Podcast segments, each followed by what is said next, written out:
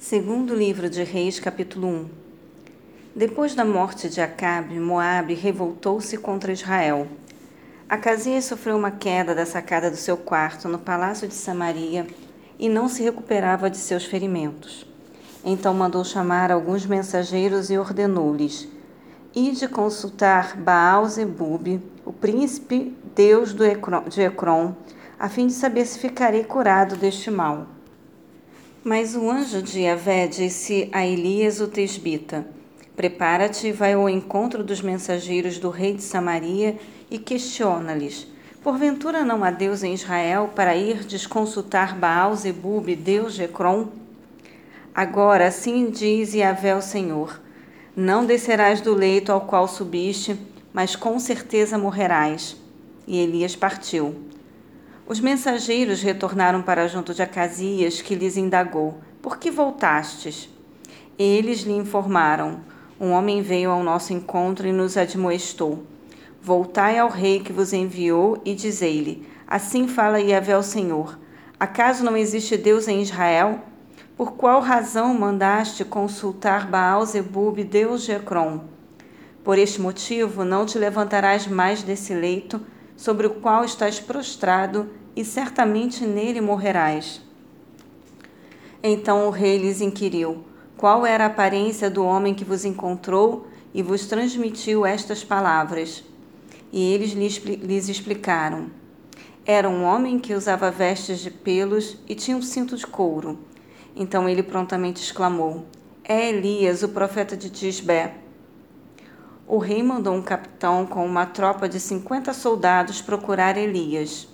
Logo depois, o capitão encontrou Elias sentado no alto de uma colina e lhe chamou: Homem de Deus, o rei ordena que desças. Mas Elias retrucou ao capitão com seus cinquenta soldados: Se sou homem de Deus, que desça fogo do céu e extermine a ti e aos teus cinquenta homens.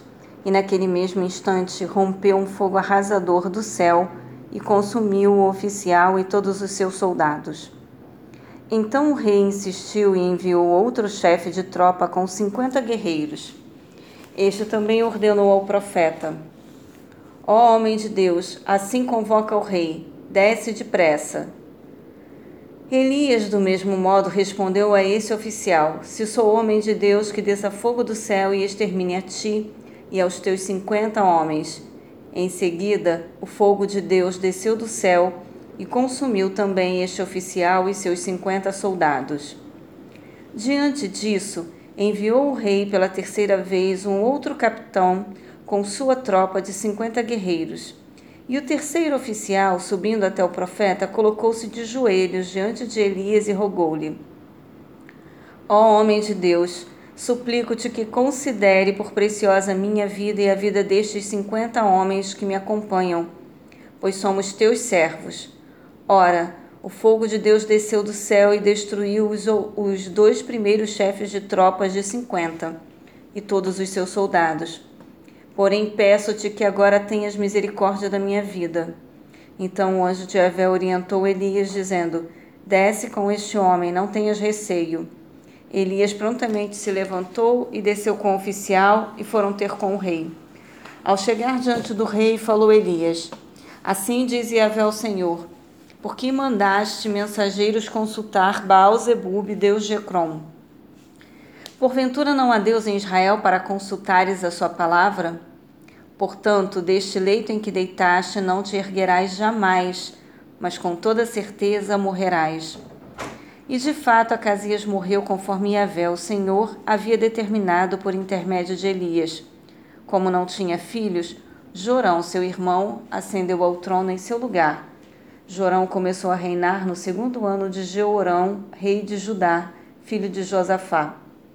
Todos os demais atos e realizações do rei Acasias estão escritos nos registros da história dos reis de Israel.